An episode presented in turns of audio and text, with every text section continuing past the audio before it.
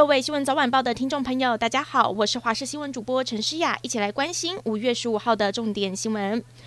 今天新增了三十七例的境外入确诊个案，还有六万八千七百三十二例本土新增确诊，再创新高。这也是连续四天新增超过六万的本土确诊人数了。但是指挥官陈时中说，确诊数成长率不算高，落在百分之七点四五。另外新增有十九例的死亡个案，年龄大多落在七十到九十岁，其中还有八人没有打过疫苗，呼吁有慢性病的长者赶快去接种。确保自身保护力。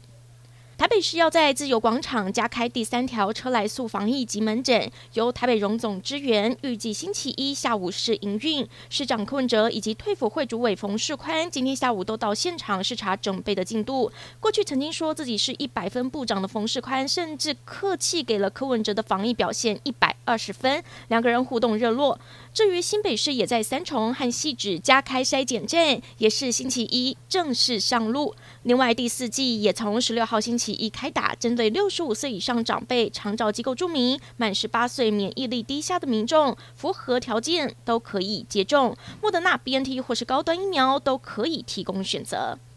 基隆一名染疫的两岁确诊男童，CT 值十八，在十三号晚上发烧到四十二点四度，家人送到部立基隆医院急诊，被判定为病毒性脑炎，但是因为没有儿科加护病房，建议转院。在基隆市卫生局协调下，包括基隆长庚、内湖三总、台大以及马偕医院当时都没有病房，最后只有台北荣总可以收治，但是紧急插管治疗还是没能救回小男童，让家人非常的难过。不过这次基隆市卫卫生局是运用自己的专责医院转诊平台询问病床，不像卫福部成立的紧急医疗应变中心，可以以区的方式提供转诊的调度。指挥中心表示，未来也会和各县市配合，要更快掌握病床的资讯。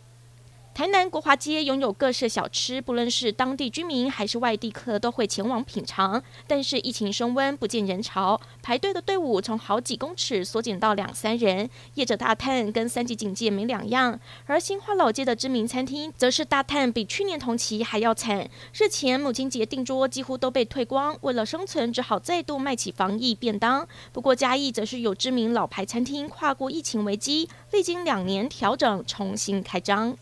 来关心天气，今天白天是降雨的空档，比起前几天各地雨势会稍微的趋缓，但是到了晚上又有一波水汽影响，雨势就要再变大，加上东北季风的影响，晚上开始到明天全台都会明显的降温，加上湿气比较重，感受上更凉一点。北台湾一整天的气温不到二十度，提醒您出门加件衣服。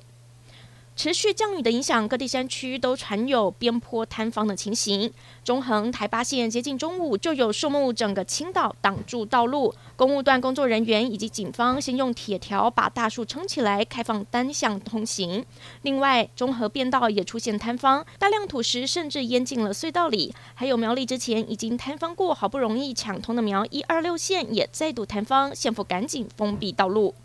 年底九合一大选脚步逐渐逼近，国民党原本要在上个星期提名立委蒋万安参选台北市长，却因为蒋万安确诊不得不延后。如今随着蒋万安在二十三号解除隔离，蓝营也决定将在五月二十五号的中常会提名蒋万安角逐首都市长宝座。而被视为代表民进党参选台北市长可能人选之一的陈时中表示，下半年就要选举，一定会有很多人陆续被提名或是自行参选，祝福心想事成。